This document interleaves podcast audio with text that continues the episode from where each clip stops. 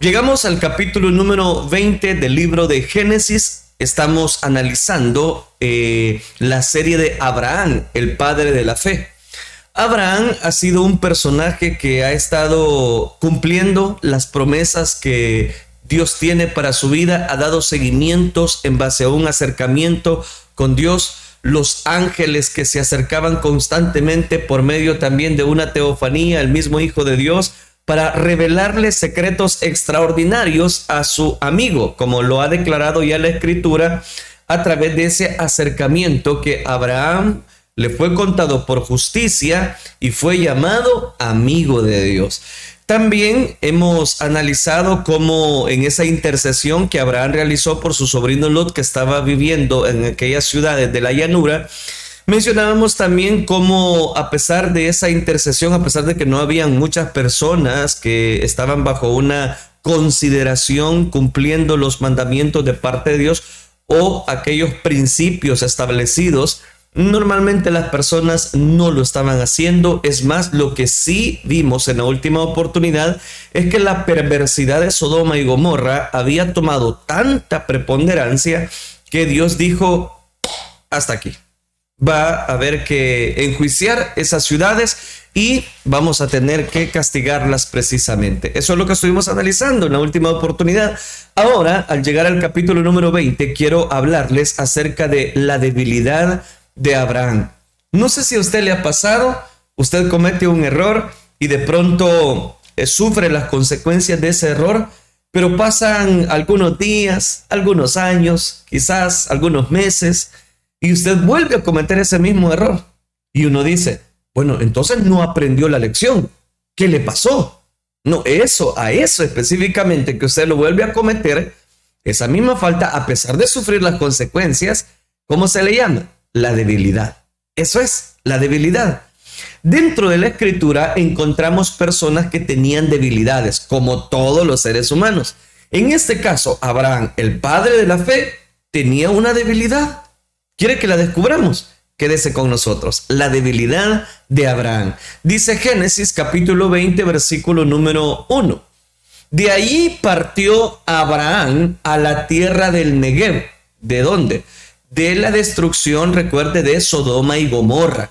De allí partió Abraham a la tierra del Negev y acampó entre Cades y Shur y habitó como forastero en Gerar. Oiga, dice que partió de ahí Abraham, como diciendo Abraham, yo ya no quiero ver esta destrucción, todo lo que aconteció en Sodoma, no, no, no, no, no, ya no quiero. Dice que salió de la tierra del Negev y acampó entre Cades y Shur y habitó como forastero en Geral. Es decir, que habitó como forastero. Se quedó un momento. Dice el versículo 2.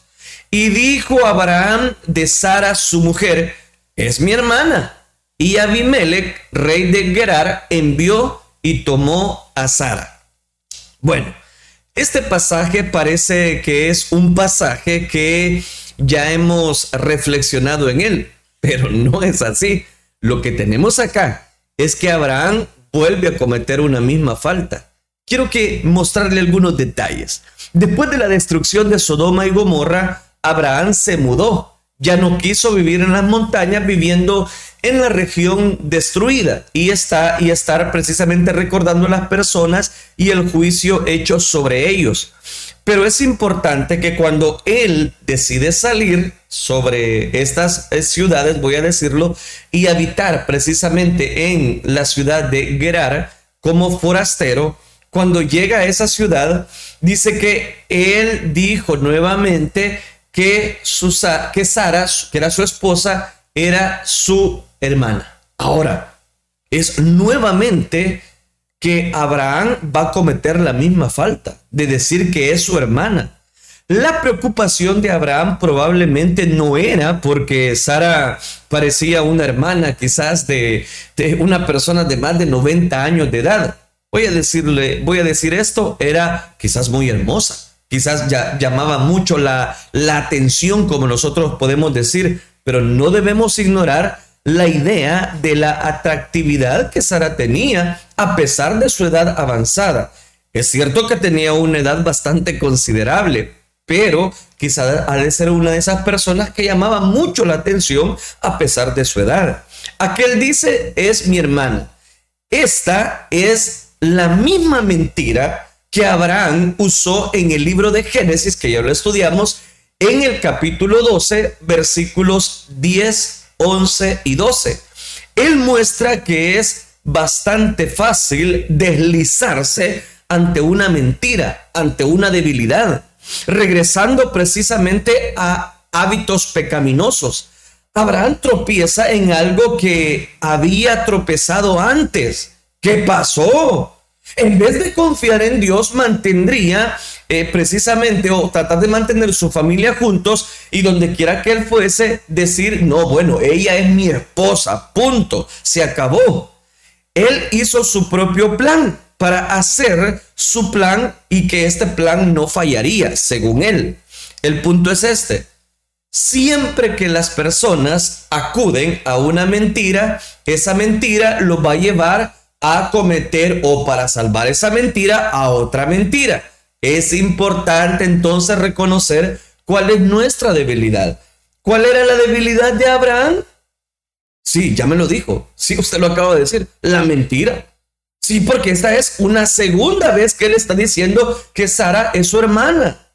La edad no nos hace santos automáticamente. Recuerde que Abraham ha visto precisamente ángeles, ha visto una teofanía, ha visto la promesa de parte de Dios. Era un personaje que vivía muy arraigado a la voluntad de Dios, pero a pesar de eso, tenía una debilidad.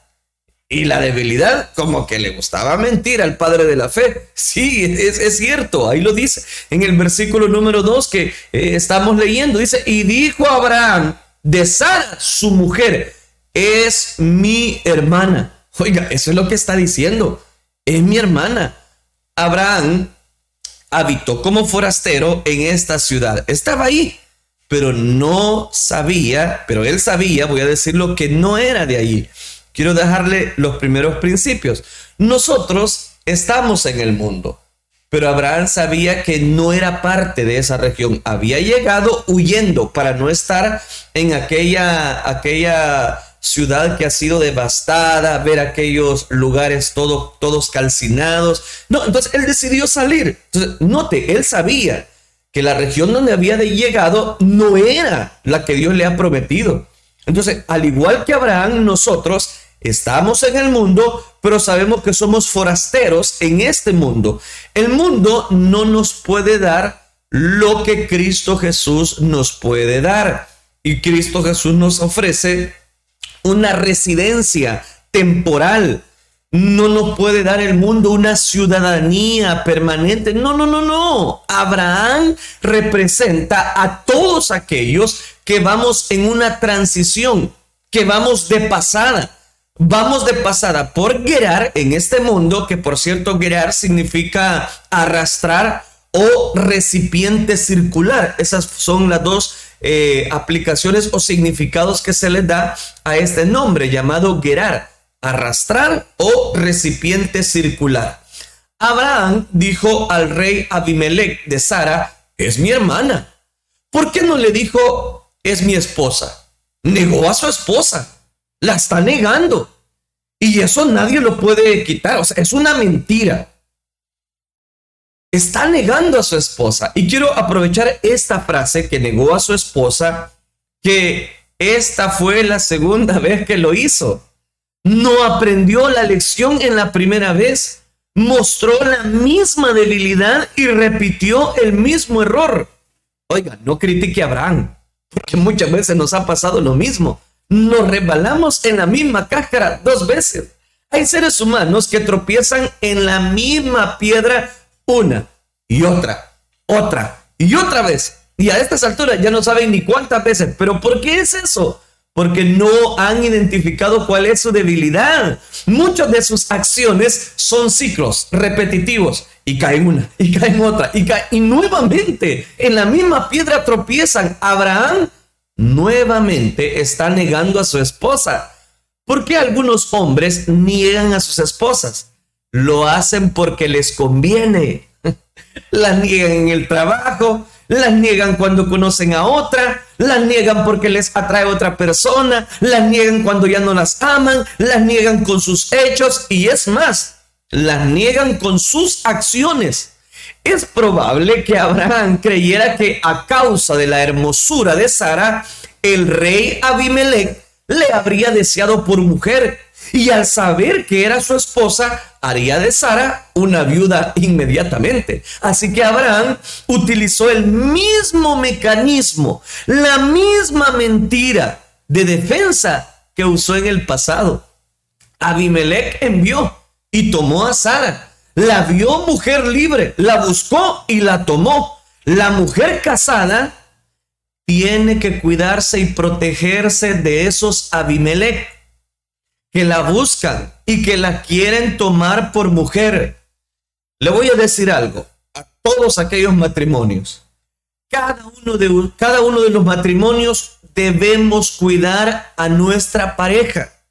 Siempre van a venir hijos del diablo o hijas del diablo que van a estar ahí para poder quizás minar los corazones. Pero usted tiene que decirle a la verdad, verdad. ¿Por qué razón? ¿Cuál fue el gran error de Abraham? No decir que era su esposa, es que era su esposa, no era su hermana, no era su prima, no era esto, no era aquello, era su esposa. ¿Por qué llegar mintiendo a una ciudad? Podemos mencionar y conjeturar muchas cosas, pero me voy a mantener en el pasaje y decir lo siguiente. Debemos mostrar sinceridad ante todas las personas. Y Abraham lo que menos está haciendo es tener una sinceridad con él mismo. ¿Está escuchando? Sí, con él mismo. ¿Por qué razón? Porque él estaba faltando a los principios. Cada uno de nosotros debemos no solamente de cuidar a nuestras esposas, mujeres, eh, sujétense a sus maridos. Eh, ¿Por qué? Porque así va a ser, porque si no el enemigo, cuando vengan a ver, le va a robar el gozo, le va a rogar la paz, le va a robar la paz. Y eso es lo que Dios menos desea.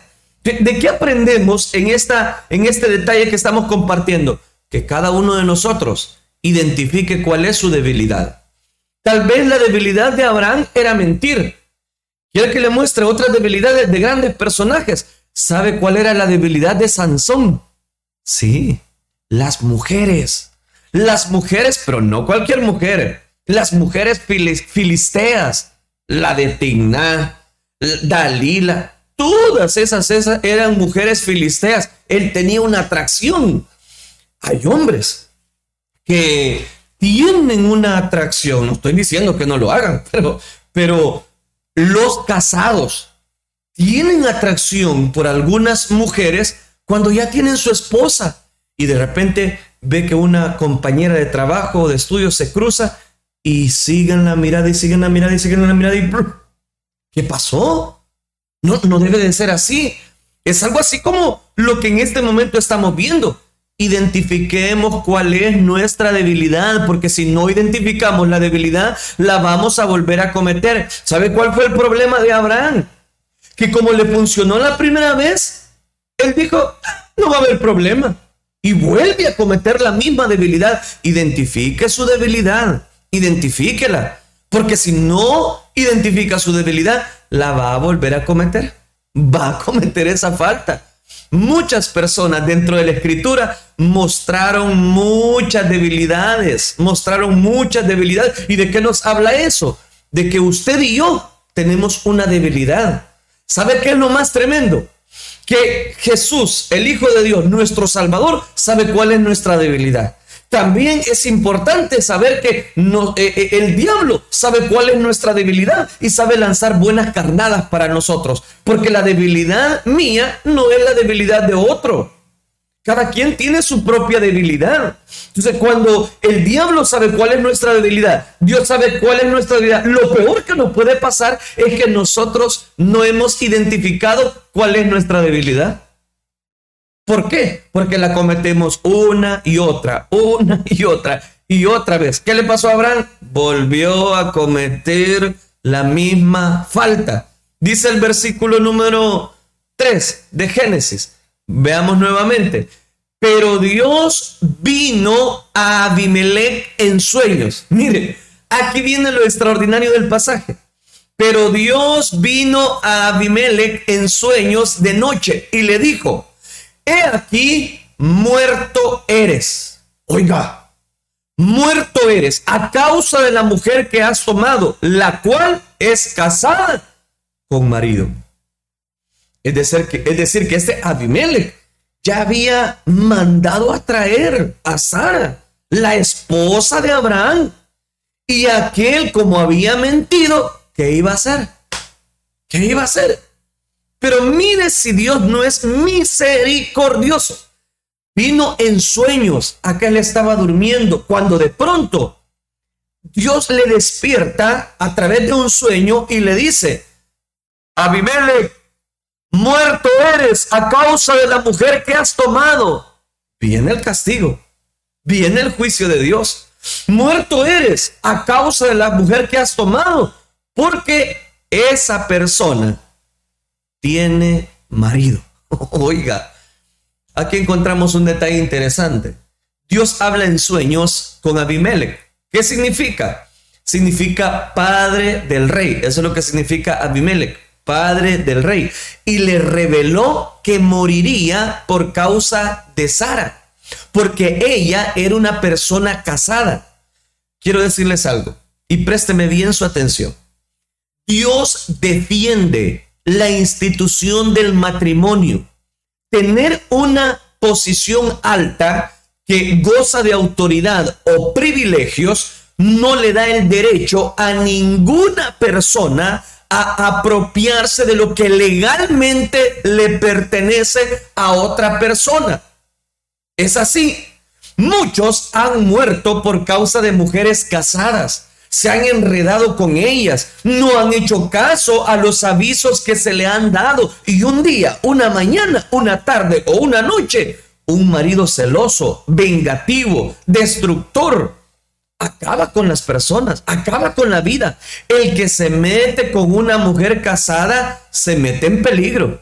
No olvidemos estas palabras. Muerto eres. ¿Sabe qué está diciendo Dios a Abimelech que había tomado a Sara, la esposa de Abraham? Le está diciendo, no, no le anduvo adornando el sueño, no le dijo, mira, y empezó a volar con maripositas. No, muerto eres, Abimelech. Has tomado una mujer que es casada es que Dios defiende el matrimonio. Es que es hasta que la muerte los separe. No se trata de andar jugando, no se trata de andar tirando una cana al aire, no se trata de que ya me aburrí de mi esposa, no se trata de que, ay no, es que ella no, no, tiene, eh, no tiene lo que yo quiero. No, nada de eso. Se trata de que Dios defiende el matrimonio.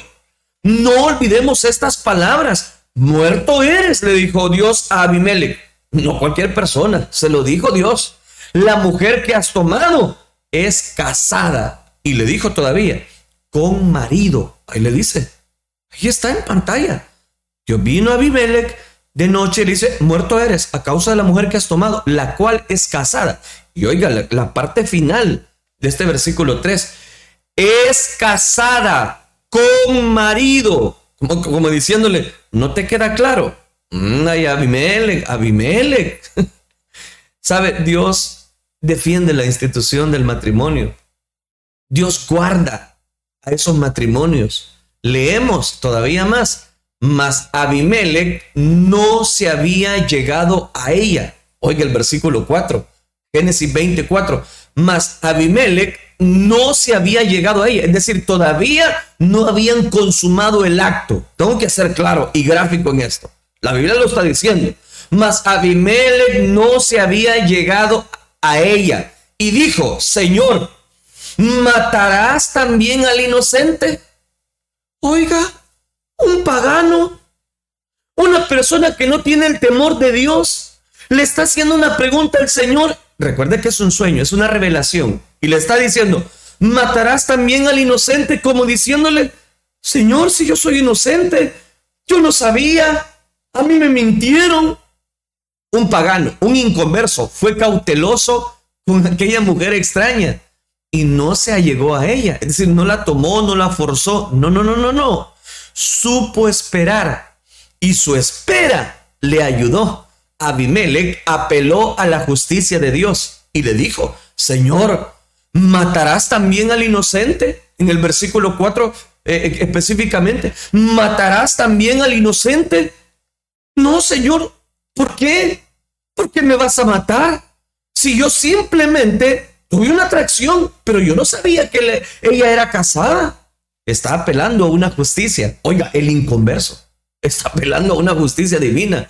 ¿Dónde aprendió un hombre como Abimelech a conocer la justicia de Dios?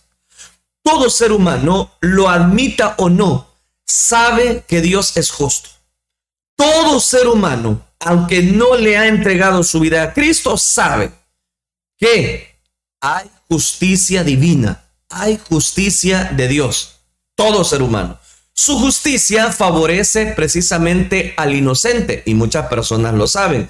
No puede haber juicio sin justicia o juicio sin misericordia. No puede. La justicia no discrimina. La justicia es para todos. Me he encontrado en este transitar de la vida espiritual con adictos, con alcohólicos, con confinados, con miembros de pandillas, con homosexuales, con lesbianas que muy a pesar de los prejuicios que se puedan tener contra ellos, han demostrado un alto nivel de responsabilidad, ética, respeto e integridad, que lo que son. Y muchas de esas personas cuando se convierten hacen una conducta muy puntual a los ojos de Dios y su trato con sus semejantes es extraordinario. Por el contrario, me he encontrado con miembros de familia de fe, de familia cristiana, carentes de valores y con una ausencia de principios morales. ¿De qué nos habla esto? Abimelech entonces declaró a Dios. ¿Qué le declaró? Ahí véalo, versículo número 5. ¿No me dijo él, mi hermana es? Y ella también dijo, es mi hermano. Con sencillez de mi corazón y con limpieza de mis manos he hecho esto. Oiga, Qué interesante. Interesante porque aquel en su defensa está en lo correcto. La pareja en el matrimonio se llega a parecer. Y cuantos más años pasan, mayor es la transferencia conyugal. Lo bueno y lo malo se puede transferir. Desde luego, toma toda una vida y nunca se llegan a conocer plenamente. En el caso de Abraham y Sara, los dos llegaron a hablar lo mismo, con el compartir de los años surge afinidad en las parejas, se transforman en el dueto emocional. Abimelech lo hizo precisamente todo con corazón sencillo y con manos limpias, como exactamente lo está declarando el versículo número 5 que aparece en pantalla. Se mantuvo limpio, aunque no servía al Dios de Abraham. Era un ser humano con convicciones morales. Pudo oír la voz de Dios cuando le habló a su corazón. Y es más, Todavía voy a compartir el versículo número 6.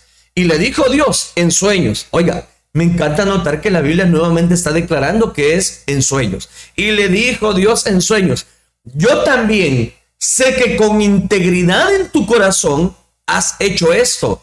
Y yo también te detuve de pecar contra mí. Y así no te permití que la tocases. Oiga, Qué importante. Porque Dios también se le está revelando a este Abimelech. Yo también le dice, sé que con integridad de tu corazón has hecho esto. Dios reconoció el corazón íntegro de Abimelech. La integridad es lo que somos delante de Dios y la reputación es lo que somos delante de los demás. El verdadero testimonio cristiano no es el que, voy a decirlo de esta manera, lo que testifico acerca de mí, sino lo que otros testifican sobre mí. No es hablar del cambio de lo que Jesucristo ha hecho en mí, sino que otros vean el cambio de lo que el Señor ha hecho en mi vida. Y yo también, dice el Señor, te detuve de pecar contra mí. Dios ayuda al ser humano para que no peque. Aquí llegué. ¿Cómo identificar tu debilidad? Dejando de hacer lo que hacíamos antes. ¿Y cómo podemos hacer, dejar de hacer lo que hacíamos antes? Dejar que Dios tome el control. Aquí vemos a un personaje, Abraham, que dependía mucho de Dios, que oraba mucho, levantaba altares, hacía oraciones, buscaba en la presencia de Dios.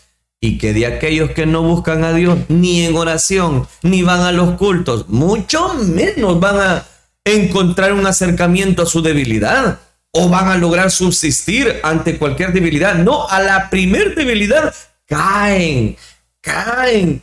Dios ayuda al ser humano para que no peque. Por eso es importante tener en cuenta lo que Dios le está diciendo a Abimelech. Sí, yo te detuve de pecar contra mí, no contra Abraham, no contra Sara. No, no, no, no, no, era contra Dios. Abimelech, sin darse cuenta, estaba haciendo la voluntad de Dios. Oiga, qué interesante. Un inconverso, un pagano, sin saber, está haciendo la voluntad de Dios. Dios no le dejó pecar con Sara, porque eso sería pecar contra él.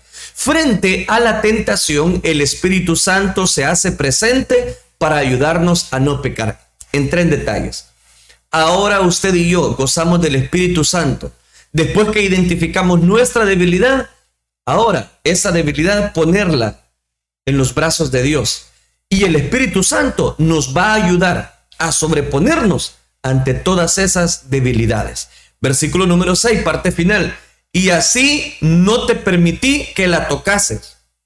Oiga, qué interesante. Y así yo, le dice, no te permití que la tocases a ella. Entonces uno se preguntará, ¿qué permite Dios o qué prohíbe Dios? La ética cristiana se basa sobre esos principios de, voy a decirlo de, este, de esta manera, de permiso divino. Son muchas las cosas que el Señor Jesucristo no nos permite hacer. Dios nunca nos permite pecar. Cualquier pecado que se haga, eh, que nos eh, hayamos eh, acostumbrado a practicar, que no sintamos una convicción o remordimiento por aquel pecado que hemos cometido, no nos exonera ante Dios. Los seres humanos pecamos porque nos da la gana pecar, es así, pero debemos de que el Espíritu Santo nos ayude. ¿Por qué? Porque todas las cosas me son lícitas, mas no todas convienen. Todas las cosas me son lícitas, mas yo no me dejaré dominar de ninguna. Aquí cito Primera de Corintios capítulo 6 versículo número 12 y Primera de Corintios capítulo 10 versículo 23. Todo me es lícito, pero no todo conviene.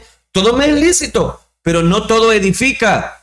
Ahora pues, devuelve la mujer a su marido. Voy a llegar hasta acá por el tiempo. Versículo 7. Nos quedamos en Génesis 27. Ahora pues, devuelve la mujer a su marido, porque es profeta. Oiga, y orará por ti, y vivirás. Y si no la devolvieres, sabe que de cierto morirás tú y todos los tuyos. Mire, este versículo es profundo. No lo voy a lograr terminar y analizar. Pero sigamos la secuencia en cuanto al tema que vengo tocando, la debilidad de Abraham. Le dice, devuelve la mujer a su marido, como diciendo a Abimelech, va, está bien, ya te entendí. Yo te ayudé a que no pecaras, pero ahora ¿qué vas a hacer? Porque este hombre es profeta y orará por ti. Y este que te ha mentido si ora por ti, vas a vivir. Y si no la devolvieres, sabe que de cierto vas a morir. Oiga, aquí hay un detalle interesante. Présteme mucha atención porque con esto finalizo. Devuelve la mujer a su marido. Lo ajeno se devuelve. El que toma mujer ajena la debe devolver. Porque Dios se lo ordena. A muchos que andan y viven con mujeres ajenas no les va bien. Es solamente cuestión de tiempo. Es solamente cuestión de tiempo. A muchos que andan y viven con mujeres ajenas, quiero repetírselo, no les va a ir bien. Y ellos lo saben. Lo mismo les ocurre a mujeres que se amarraron a hombres ajenos y a quienes Dios también les ordena devolverlos. Él está diciendo, Dios a, a, Abimelech, devuélvela, devuélvela, porque ese que te mintió va a orar por ti. Uy, hermano, ahí hay unas enseñanzas profundas, pero ya no tengo tiempo. Pero déjeme decirle el último principio. En este momento, una persona con un don puede ser inmadura, como lo fue el padre de la fe, Abraham, porque fue inmaduro. está nuevamente cometiendo el mismo error. Está cometiendo nuevamente la misma falta. ¿Y cuál es la debilidad de Abraham? Mentir. El ejercicio de los dones debe de estar acompañado del carácter, de la responsabilidad del poseedor. El fruto del Espíritu y los dones del Espíritu deben trabajar juntos. ¿Por qué? Porque son complementarios. Además, Dios le afirmó, y orará por ti y vivirás. El hombre débil confesó que temió por su vida. Era una persona de oración. La oración y la fe son vecinas. Aunque Dios le habló a Abimelech, este no podía orar por sí mismo. Pero Abraham sí podía orar por él. Son muchos los que necesitan nuestras oraciones. La oración de Abraham sería para vida. Y si no la devolvieres, sabe que de cierto morirás tú y todos los tuyos. Esto es un ultimátum final. Devuélvela. O van a celebrar tu funeral, Abimelech. Tengo que terminar de la siguiente manera. El adulterio es una carga explosiva Dios lo condena. Y esa bomba le va a estallar. Esa bomba le va a explotar. Cuidado. Ese era un ultimátum para Abimelech. Eh, eh, en este momento, la mujer ajena le está diciendo, tienes que devolverla, se devuelve. Al igual que el hombre de otra persona, devuélvelo, no es tuyo. Temprano en la mañana, temprano en la mañana, Abimelech habló a sus siervos lo que Dios le dijo y tuvo efecto. Y temieron los hombres en gran manera, dice el versículo 8, un inconverso. Oiga, un inconverso predicando a inconversos que llenaron el altar del Dios soberano. El Dios soberano hace lo que quiere, con quien quiere, como quiere, donde quiere y porque quiere. ¿Y acá cómo se le llama eso? Soberanía. Y algo de eso vamos a hablar el día de mañana porque el tiempo se me acabó. Pero permítame rescatar algunos principios. Primero, Identifique cuál es su debilidad. Dos, deje que Dios tome el control de esa debilidad. Tres, que el Espíritu Santo sea el que lo guíe a tomar buenas decisiones y a poner esa debilidad en las manos de Dios. Porque si no, usted va a resbalarse en la misma cáscara, va a tropezar en la misma piedra, va a volver a cometer la misma mentira, va a volver a creer que usted va a salir adelante a través de esa mentira que ha dicho. No, lo va a llevar a otra mentira. Mejor confía en Dios. Y aquí lo extraordinario del versículo 7 es que Dios le dice que Él va a orar por ti. Mire, Dios está mandando a Abimelech que vaya delante de Abraham, aquel que le ha mentido. Ah, entonces Dios escucha la oración de los mentirosos. espéreme, espéreme. No, no, no, no es así. De eso vamos a estar hablando el día de mañana. Así que le invito a que usted se conecte mañana con nosotros. Oremos, porque el tiempo se me acabó. Oremos, Padre nuestro que estás en los cielos. Gracias te damos por enriquecernos, por hablarnos a nuestra vida. Te ruego, Dios mío, por aquellas personas que en este momento se han sentido, Señor, aludidos a esta temática. Ayúdales a identificar su debilidad. Ayúdanos a identificar cuál es nuestra debilidad en la vida. Ayúdanos, Padre Celestial. Gracias por defender la institución del matrimonio. Gracias por defender, Señor, la institución matrimonial. Y ahora comprendemos muy bien que si tú no edificas la casa, en vano trabajan los que la edifican. Gracias, Dios mío, porque tú has sido bueno con nosotros al darnos vida y vida en abundancia. Antes que llegue, Señor, el castigo, el juicio, antes que llegue, Señor, todo aquello que a ti te desagrada, ayúdales a las personas a devolver aquellas cosas que no son de ellos. Te lo ruego, te lo ruego, Padre Celestial, que tú hagas el efecto transformador por el cual tú envías tu palabra. Gracias, Cristo Jesús. Amén, Señor. Y amén.